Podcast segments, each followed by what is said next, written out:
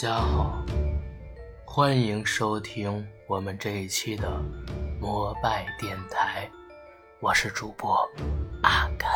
我是穿越的老李，没错，哈哈哈哈哈哈！非常高兴呢，今天又能在空中和大家见面。本期我们要做的主题就是灵异事件。啊啊啊啊啊啊！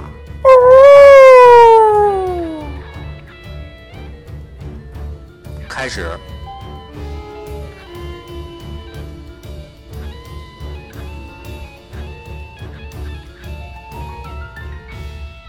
好，大家好，我是主播阿甘，非常高兴收听我们这一期的摩拜电台。好像刚才咱们前半段的片头录的有稍微那么一点点的怪啊，对吧，两位？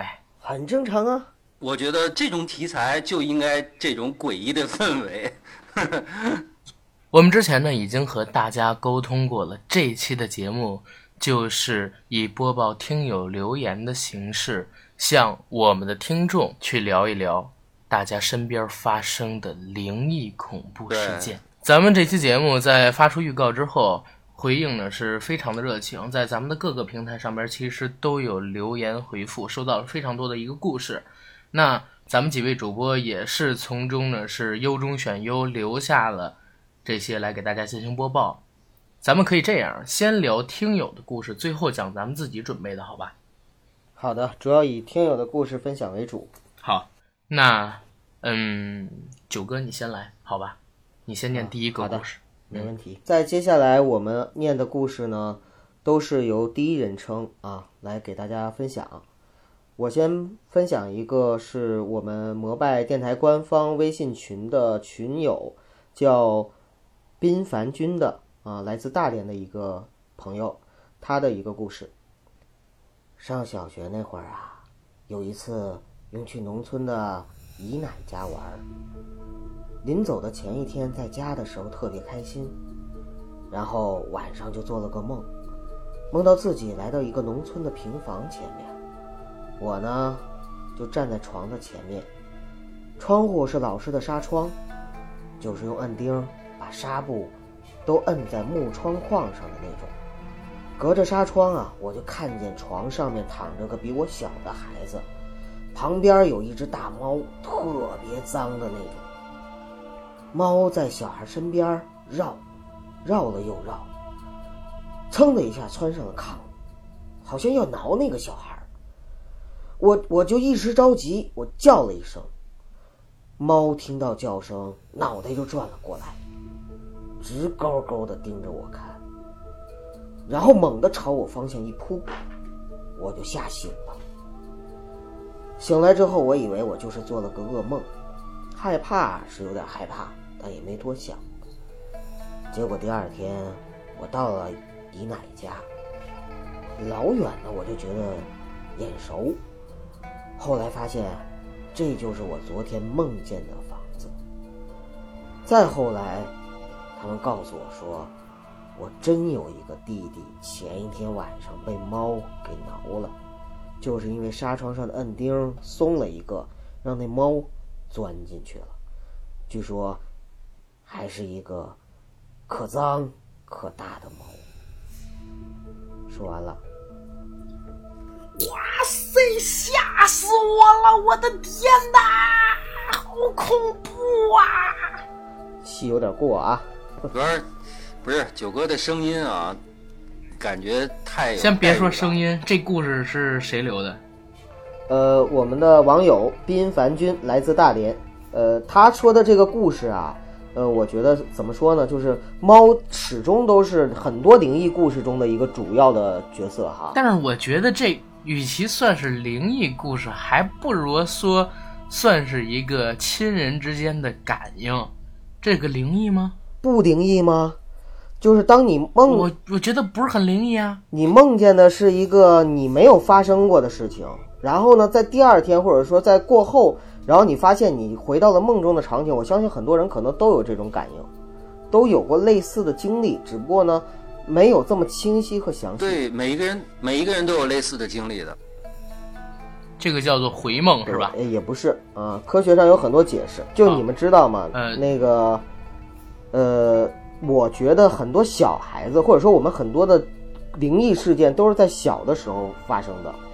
有可能一个是在小的时候呢，嗯，大家可能对很多的事情不理解啊，慢慢的在自己的印象中呢，就在自己的脑海里形成了一种呃灵异的感觉，然后很记忆很深刻。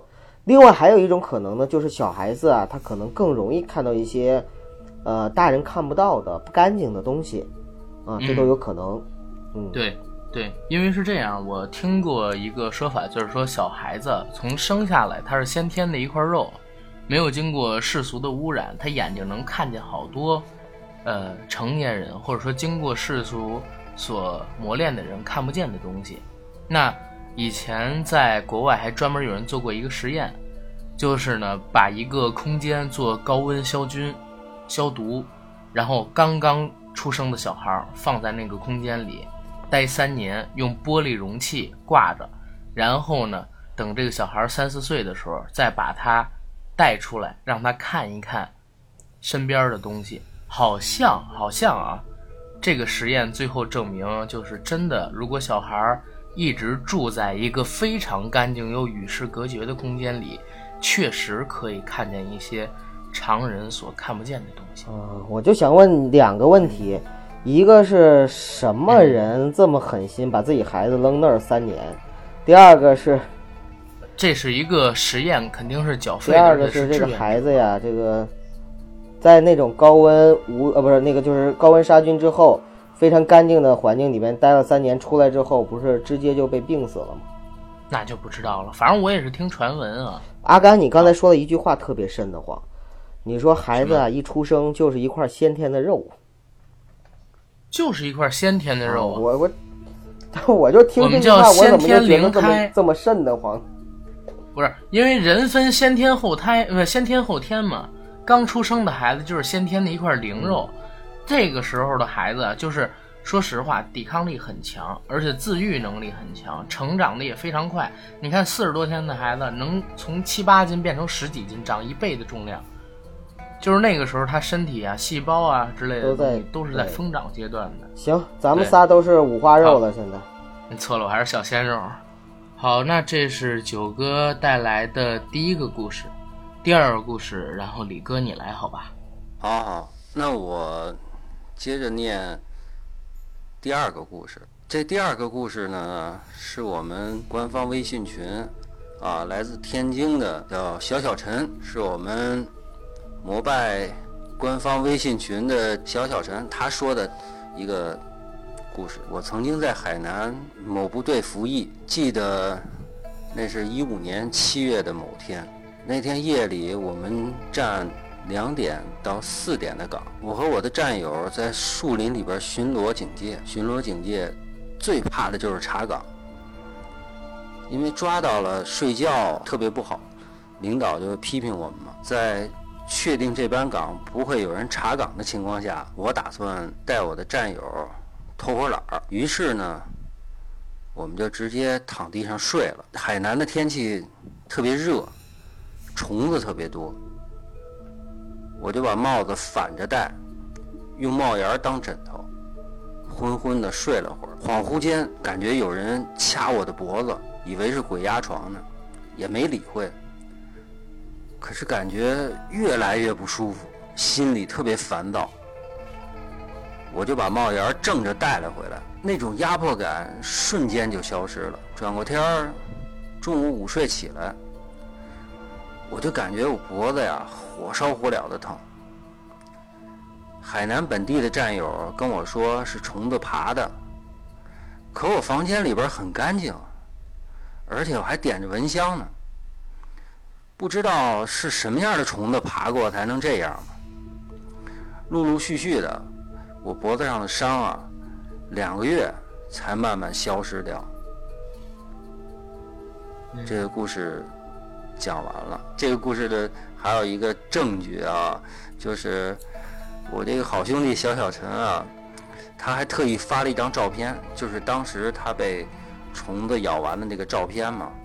哎呀，我感觉脖子上那个伤非常非常怪异，一片红肿，再加上上面有很多白斑，感觉我也说不上来是怎么闹的，所以我把这个问题抛出来看，呃，阿甘和小九有什么想法吧？好，这个照片呢，包括这个故事我都看了。那个照片其实我觉得啊，很像是以前我在搜一些灵异事件的时候，大家说的那个鬼掐脖出现的照片，就是红印儿，然后加上白斑，而且这个红印儿是围成一圈儿嘛，对吧？咱们可以把这个照片呢，我挂在各大播客平台下边的附属栏里，然后大家也可以看一下，可能是因为什么造成的。但是为什么我们想念小小陈这个故事，是因为他介绍了一下他这个部队所在的一个地理环境是什么样，就是欠发达的小镇，周围呢都是森林。曾经是日本人还有国民党军的一个基地，附近的百姓火葬都不火，都是土葬不火化，而且大多都葬在部队驻扎的那个树林里。清明节呀、重阳节这些祭祀的时间，部队里边呢就有专门的人带领着村民们去祭拜，而部队呢破土动工，挖出过骷髅啊等等的邪祟的东西。在一条路上有一个树，类似是高速路上的一个钉子户，很不方便。但是这么多年一直没有哪个首长敢下令把这棵树给砍了。每年过年的时候呢，都会用猪头、鸡、鱼、好酒去上香祭祀。如果你配合上这个背景，然后我们再聊一聊这个故事。就有点意思，全是土葬而不火葬的村民们，之前呢又驻扎过国民党军和日本军，这个就有点意思了。然后，九哥，你来念第二个故事啊，就是呃，我先说一句啊，这个小小陈他说的这个情况呢，在民间传说中呢，有叫鬼爪、鬼拍、鬼摸、鬼掐脖，很多的说法。啊，但是这个绝对不是一个特例，应该说很多的地方都流传着类似的传说，啊，所以这是一个在灵异事件中算是一个比较常见的现象。嗯嗯，好了，那我接着说，因为小小陈啊跟我们分享了几个这个相相关的一些灵异事件，都是在他当当兵期间，啊，那我也给大家说一个，还是来自于我们天津的小小陈。曾经啊，听我班长讲过，部队在九几年还没有改建，营区就在树林周围。树林有一条小路通往一片不大的、开发简易的军属房。有一个军属在晚上回来的时候，没有敲门，直接开门就进去了。结果发现里面是国军和日本兵在训练操课。哎呀，吓！当时没什么反应啊，就直接说了声“啊，对不起，走错了”，就关门跑了。当然了，这个事儿呢是听部队的班长说的啊，并不是他亲身经历的，真假就不得而知了。对，哎，这个事儿你们看过一个电影吗？呃，就是上个世纪八十年代拍的，呃，刘镇伟导演的一个电影叫《猛鬼差馆》。你看过特别有名的一个猛鬼系列的一个电影，看过看过看过，我有印象。对，那个电影就跟这个特别像，就是讲什么呢？讲是许冠英，然后他们当年做警察，警察所在的警察局，在很久以前，应该是四十年代或者五十年代的时候，是日本军的一个军队驻扎点儿，然后里边死了很多的日本人，在就是反侵略战争的时候。所以呢，在有一年的鬼节，发现日本兵把这个警察局给占领了，就日本人复活了。这个电影你你你们看过，就很像他刚才说的那个情节，好像是如果因为我好多年没看过这个，对，因为我好多年没看过这个电影了，我我记忆里好像有一个桥段，就是呢，有人。打开门，突然发现里边坐了几个日本人，然后日本人在打麻将。我我小时候看过，有印象，就很像是他刚才说的这个情节，有日本人，还有国民党的士兵在练操。大家关注点可能不一样。我关注的是为什么这个国军和日本人一起在练操？不，他可能是什么？他是写的简化了，因为毕竟是在咱们群里面打字嘛，可能不不是特别的 写的特别清楚。他我觉得他要表达意思就是，呃看到日本人在练操，也看见过国军在练操嘛。呃，这应该分不是他一打开门，就是日本人和国军在练操，这个不是咱们纠结的地方，就是关键。关键这个故事让我突然想起了这个电影，这电影非常好看啊！嗯大家如果有兴趣的话去看一看。对，因为真是刘镇伟算是早年的电影鬼才，他拍了一系列非常有意思的电影，包括说星爷当年那部回魂夜《赌圣》，还有《大话西游》，对，还有《回魂夜我》。要讲回魂夜，对，嗯，好，OK。然后那我来讲故事，好吧？我先喝口酒，我喝口酒，我压一压行吗？哎呀，李哥我，喝一这才四十四十来岁的人，阳气就这么压压这么不旺盛了。李哥，李李哥，你今天 你你今天怎么了？嗯，我一个人关着门，关着灯，我怎么感觉你今天的声音声音不太对呀？不是阿甘，你知道我？自宫了，我今天自宫了，我想练成神功。咱们李咱们李哥是唯一一个，我怎么感觉李哥被？我怎么感觉李许说了？不许说了，不许说了，哎，就我一人啊，不许说了啊，我自宫了，我今儿声音啊，OK 不对。OK，自宫了。我来说，我来说，我来说，好吧。然后呃，我要念的这个故事呢，是来自我们摩拜电台官方微信群的来自北京的听友冰雹小鹿的留言。他说他自己呢，以前在一家私企上班，有一次赶上部门的领导在值夜，也是他自己唯一一次拿着铺盖在小会议室的大长桌子上睡觉。夜里边呢，做梦梦到自己在会议桌旁站着，对面有一个人形的雾状影子也对着他站，而且突然就扑向他了，从他的身体里穿过去，又穿回来。他呢，一开始很疑惑，这鬼影扑向他的时候又有些害怕，但是后来，那团雾就在身上来来回回的穿过来穿过去，他就烦了，梦里边大喊一声：“烦不烦？有完没完了？”然后就醒了。后来呢，听说会议室后面那栋楼以前是宿舍楼，两年前有一宗入室的奸杀案，受害的人其实和凶手报复的目标不是一个人，但是住同屋，所以死的比较冤。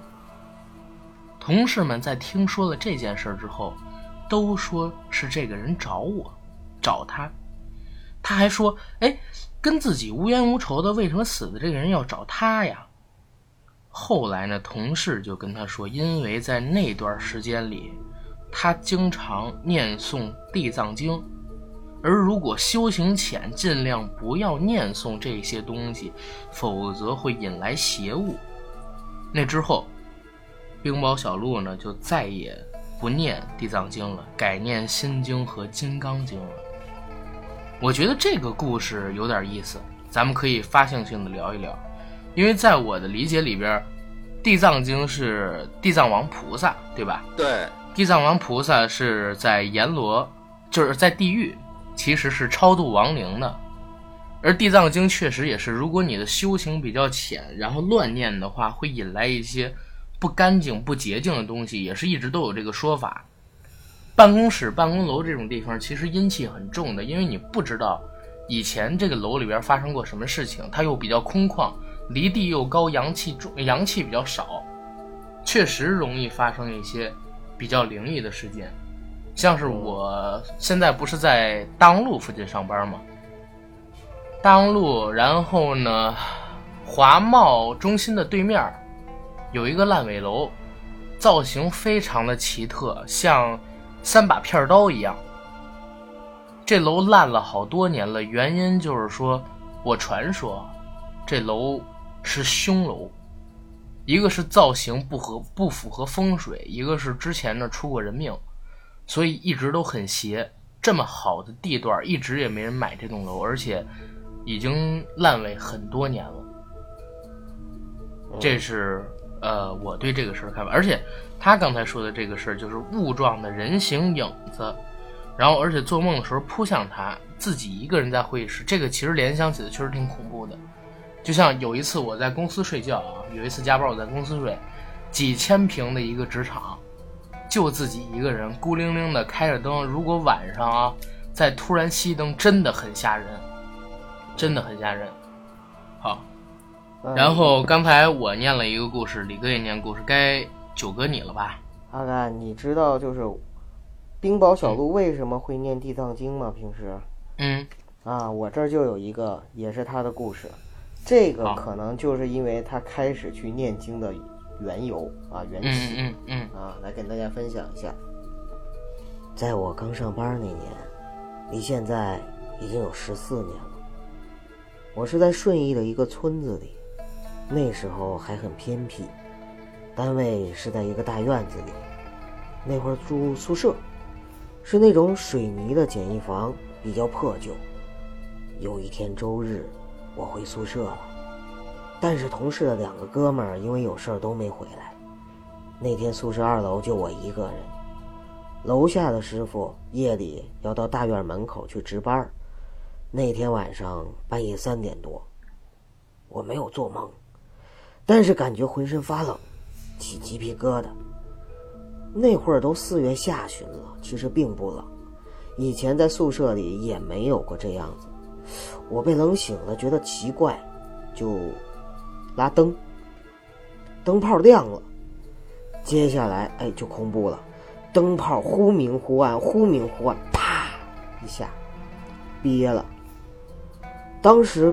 给我吓得从头从上铺一个跟头就折了下来，啊！我就穿着裤头秋衣我就出去了，在院子里边看着宿舍黑漆漆的，越看越瘆人。后来我去门房找值班的师傅，我没敢说害怕，我就说灯泡憋了。师傅说：“那我给你找一个换上。”就这样对付了一宿。第二天。跟同事聊起来这件事儿，他们说，以前这块是个坟地，而且建宿舍的时候，吊盒子房钢丝绳断了，拍死过人，所以不干净。唉，为什么早没有人告诉我？完了，还想发现还想九哥，你确实，你确实，你这个声音适合做这种类型的节目啊！咱们以后。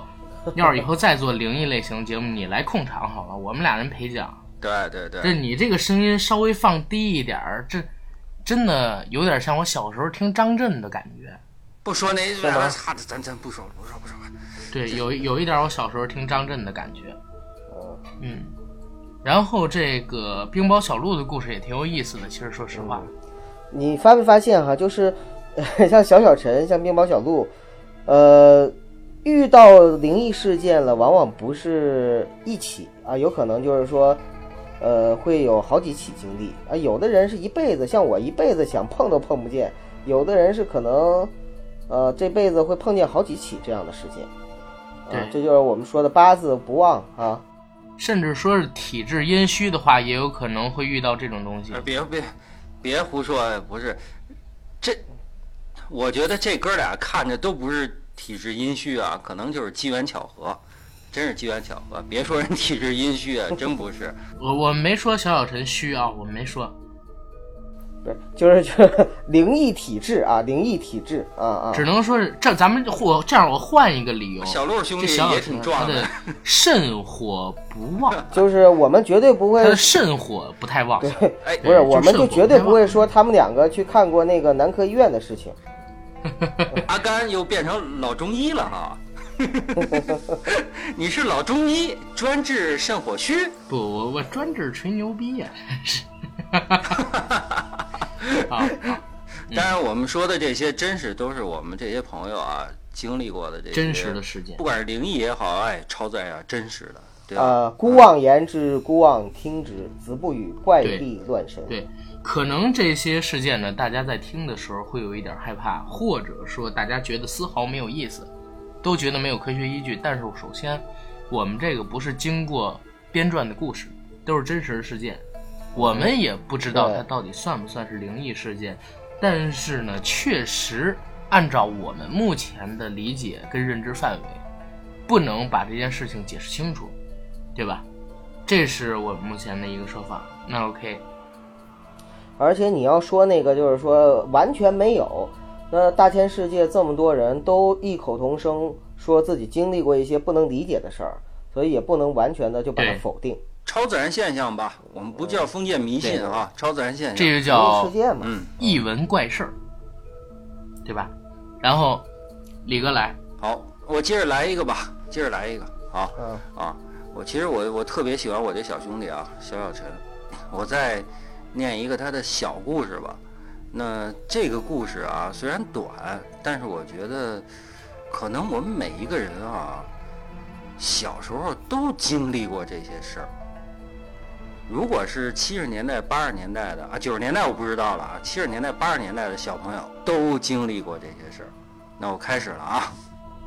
嗯在我四五岁的时候啊，我住在我爷爷家。我每次晚上啊，过了七点多啊，就想上厕所。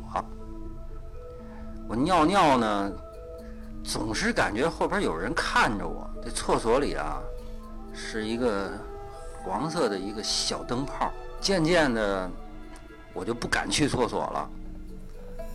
然后我就跟家里大人讲啊，就说这事儿，我老觉得后边有人看着我。后来过了一段时间呢，我就用尿桶大小便。我操，您这尿桶 感觉有点大啊！我接着来。后来呢，有一天啊，我们家一大人就跟我说了，说你去厕所吧，说没事了。结果呢，我真的感觉我再去厕所，后边就没人看着我了。真的，我看了他这个，他发的这个哈、我觉得能，真是让我联想起我小时候。我不知道别人是不是啊，最起码我觉得我跟我跟九啊，我们小时候啊，真是小时候都是去公共厕所，因为家里边没有卫生间嘛。啊，对，小时候住过平房啊，，就去公共厕所啊，烤屁股咱不说了啊，不说烤屁股的事儿，咱就说那种恐怖的事儿。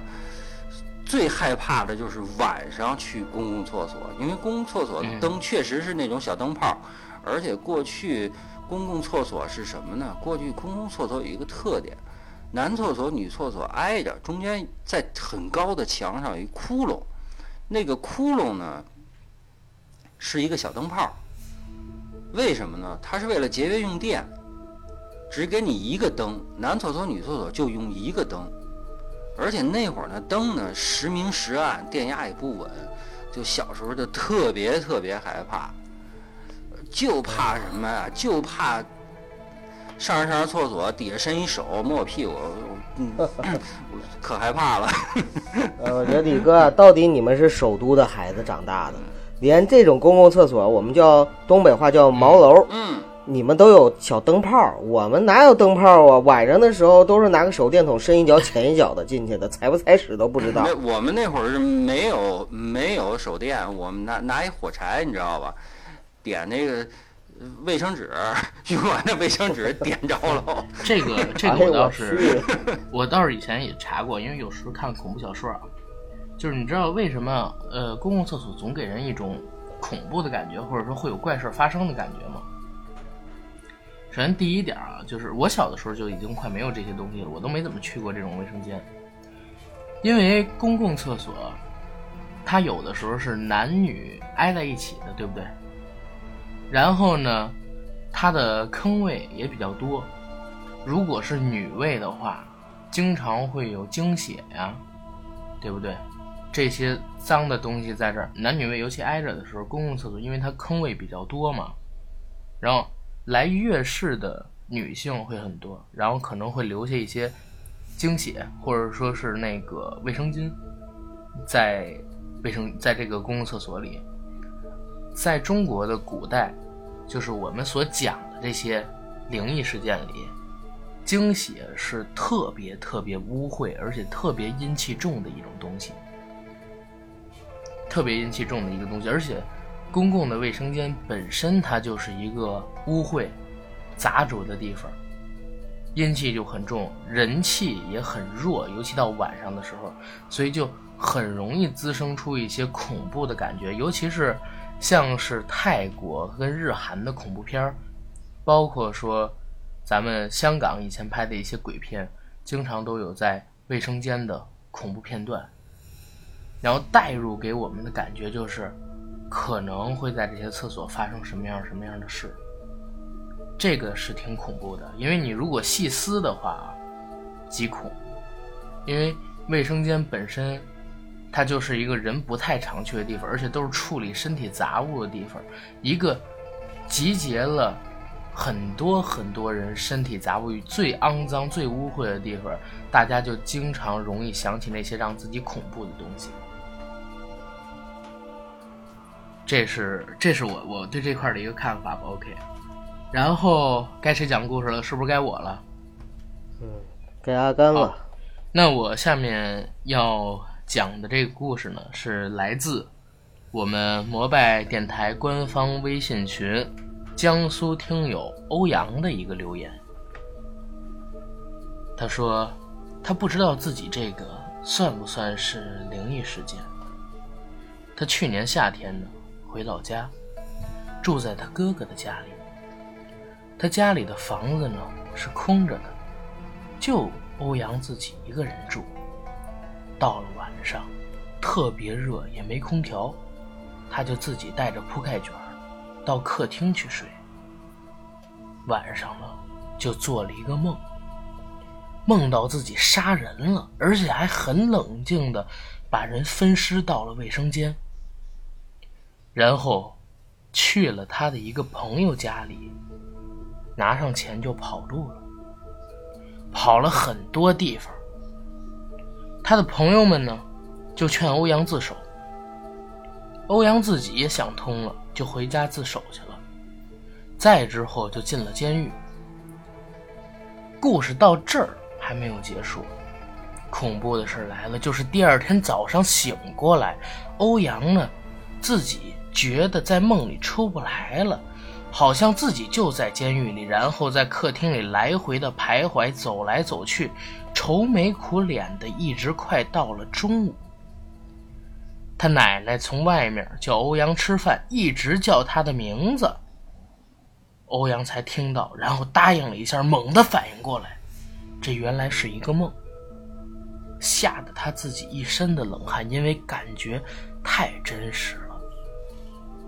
这是他留言的这个故事，这故事其实说实话算是吓了我一跳的，因为。我没我我我没有经历过这样的桥段啊，但是这个特别像我们说的鬼附身。我们说的鬼附身，因为已经醒了，但是自己还沉浸在这个梦里，认为自己确实坐牢了，还把客厅当成监狱，走来走去，这样的情况，一定是在意识极度不清醒的情况下才会发生的。而正常人发生这种情况，无外乎几种：一个就是鬼附身，因为他还带入了身份。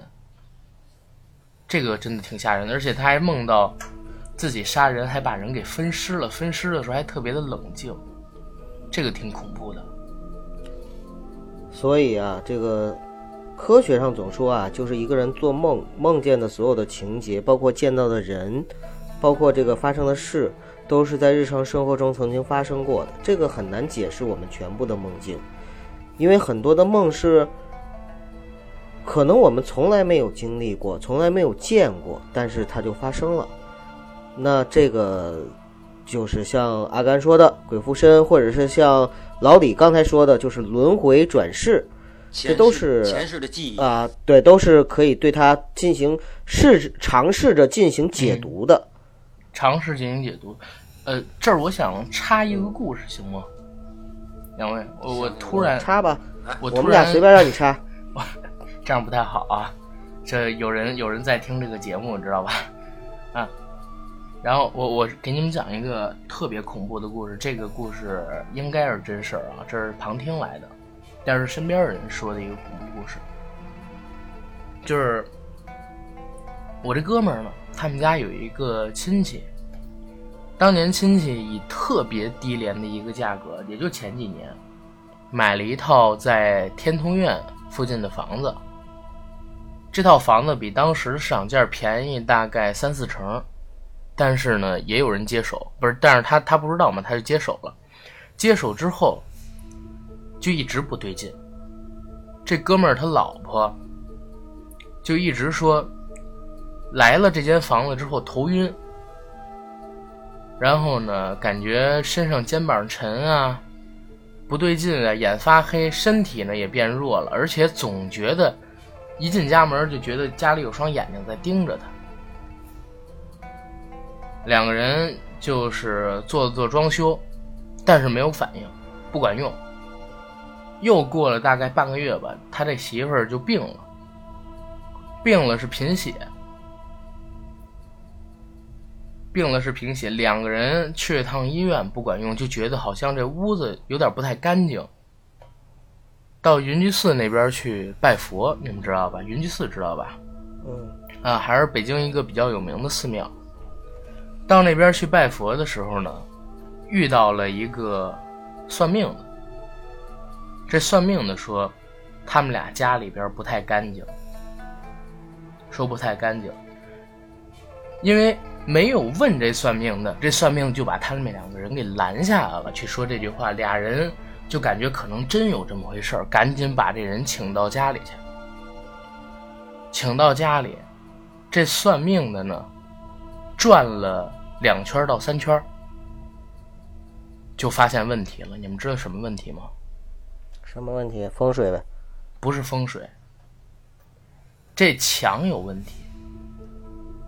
有一面墙是新刷的。有一面墙是新刷的，没多久，说墙的漆的颜色跟别的墙不太一样。然后呢，让把这墙给凿开。恐怖的事来了，凿开这墙里边有一死了的小女孩。真的，墙里边有一个死了的小女孩。这小女孩应该是七八岁，死了有大概三五个月了。死了有大概三五个月了，然后被人给把尸体封到这里边去了，明白吗？所以就这家人吓疯了，真的吓疯了。说这事儿啊，嗯，真是说这个身体不舒服跟这有关系，然后就找那个房东去，找这个房东，因为房东很有可能是杀人犯，报警报案嘛。对，然后找这个房东去，结果呢，房东已经拿着钱不知道跑哪儿去了。这小女孩是一个失踪了大概五六个月的一个人口，甚至有可能说是被奸杀的，你知道吗？这事儿是挺恐怖的，很恐怖。就是 有类似的一些文学作品、影视作品里也有类似的桥段。对，但是这个事儿真的是这个事儿是 发生在谁身上，谁都会害怕一辈子的。对，而且这个房子最后就等于是砸在手里边了，你你明白吗？卖都卖不出去。对，阿甘，你刚才说的。就不能叫房东了，就应该叫上一个房主。上一个房主可能就是杀人犯。对啊，对，因为他是买了这个。我靠！我讲完这个故事，我自己在 自己在屋里边，我就不住的往后看，你知道吗？不是，你知道，我插一句啊，插一句，这块你剪了。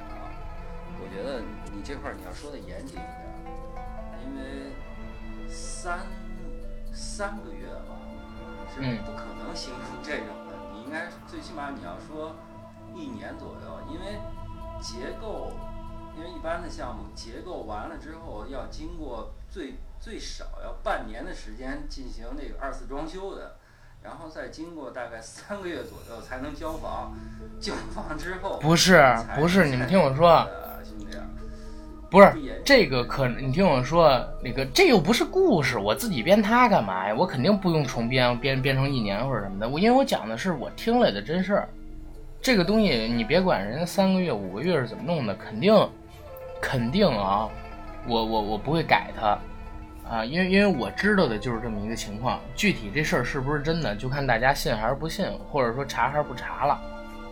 啊，这这个我肯定会改。把把这段把这把我说这段剪了吧。没事儿没事儿，啊这段正这段这段不剪，这段不剪，因为正好也是证明我说的这是真的。呃，那个、嗯行，九哥，你这样，你你讲一个稍微没那么恐怖一点的故事，然后把刚才、想把我这个压箱底儿的那个恐怖故事给大家讲了。把我刚才那个就是真的冲淡一下是吧对，冲淡一下吧，啊真的。好好好，那这样啊，那个，嗯，九哥也算是久经沙场的一个老司机，嗯 有点自吹哈。然后呢，这个有一个压箱底儿的，也是，呃，总讲给总讲给姑娘们听的一个恐怖故事，因为大家都知道，姑娘们有的时候不太敢听这种恐怖故事。嗯，可是我这个恐怖故事呢，他们又能够听得进去啊，所以我就分享给大家，也希望能够呢，在将来，呃，大家也能用得上。嗯，好，我开始啊。嗯这是一个发生在江苏的真实的一个故事，呃，真实的事儿。话说啊，呃，在江苏有这么一户人家，这户人家呢，嗯、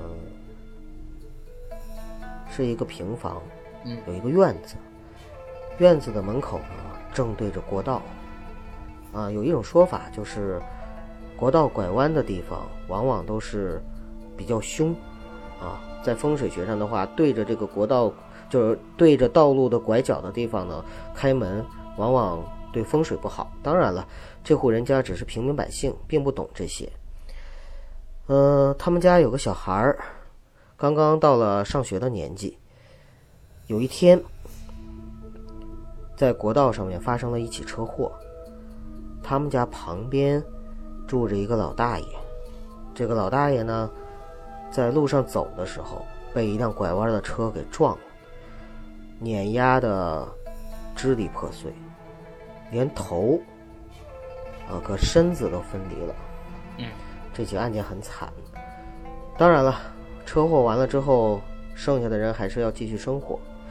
可是渐渐的，这户人家发现了一个奇怪的现象：他们家那个小子呀，每天上学的时候，都会冲着墙外招招手，说：“伯伯你好。”然后放学的时候呢，回到家又总会扭头冲着墙外说：“伯伯再见。”一次两次，大人没当回事儿，觉得说：“哎，这孩子是不是跟哪个邻居打招呼呢？”但是后来聊起来了，他们家那奶奶说：“不对，咱们家旁边哪有什么他叫伯伯的人呢？除了那个刚死了的老王头。”这么一说，大家就害怕了。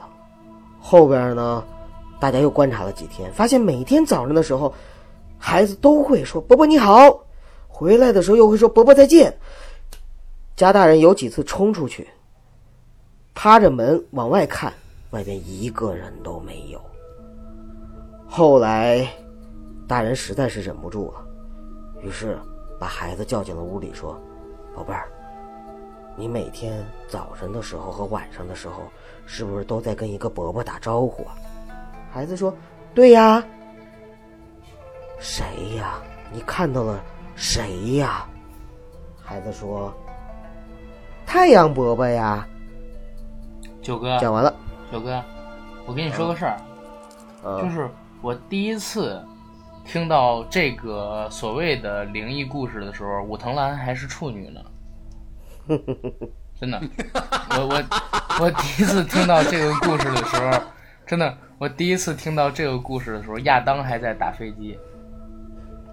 那那个时候，那个时候我我都不是处男了。不是那时候夏娃还没吃苹果吗？你肯定不是处男吗？你说我是上帝吗？别瞎闹啊！你们这别瞎闹啊！不要乱聊宗教话题啊，引起误会。我们这儿，咱咱们真的，我第 我第一次听到这个，真的，我第一次听到这个故事的时候，武藤兰跟苍井空都还是处女呢。嗯，我相信还是有很多朋友没听过的。不是，我们在留留了一个快乐的这个结尾是吧？对，不过不过确实也是把我刚才讲的那故事的恐怖氛围给冲淡了。嗯，呃，大家就可以安然的入睡了。哎，九爷讲这个故事啊，真的是把我一下拉回了阳光下，真的，这个转折啊，太牛逼了，真的太牛逼了，一下把我拉回了阳光下。李哥，你那么大的年纪，你都没听过这个故事吗？我没有啊，我都是没转折，直接往深里挖呀挖呀挖呀，把小妹妹挖的窟窿。OK，那我那我在这儿，我再给大家讲一个讲一个经验吧，讲一个经验吧，我也是听来的啊。就是如果说大家觉得有些时候自己走自己在走背字儿的时候啊，自己在走背字儿的时候，经常会觉得脖子酸、肩膀痛，你们俩有这样的经验吗？我有啊，我现在不太清楚。我现在每天都脖子酸、肩膀痛，我每天锻炼的有点过度嘛。不，就是人在走背字儿的时候，或者说你在觉得自己走下坡路的时候，会觉得脖子酸、肩膀痛。泰国有一个电影叫《鬼影》，就是原来人的肩膀上坐着一只鬼，明白吗？如如果你在走背字儿的时候，发现自己那个肩膀酸、脖子痛，嗯，你要拿那个香，在嗯自己的这个脖子跟肩膀的地方熏一熏，可能会转运，我明天我一定要熏一熏，明天要熏一熏。可能会转运。别烫着自己啊李哥。啊，九哥别烫，别别别找理由故意去烫烟花，知道吗？不是我他妈那香头冲上，我把那香头冲下呀。当然冲下来熏一熏。真是的。我真的我一定要熏一熏，啊熏一嗯熏。，好，OK，嗯呃，那个阿甘啊，你最后再预告一下我们下期的节目吧。好，呃，这是我们摩拜电台，然后灵异特辑节目的上半期，我们其实聊了几个精选出来的听友留言故事。下半期呢，然后呢，给大家引入一些我们自己的故事，包括说我听来了一些可能不尽详实的灵异传闻。好吧，请大家敬请期待。再见，各位。哦吼哈哈哈哈哈哈！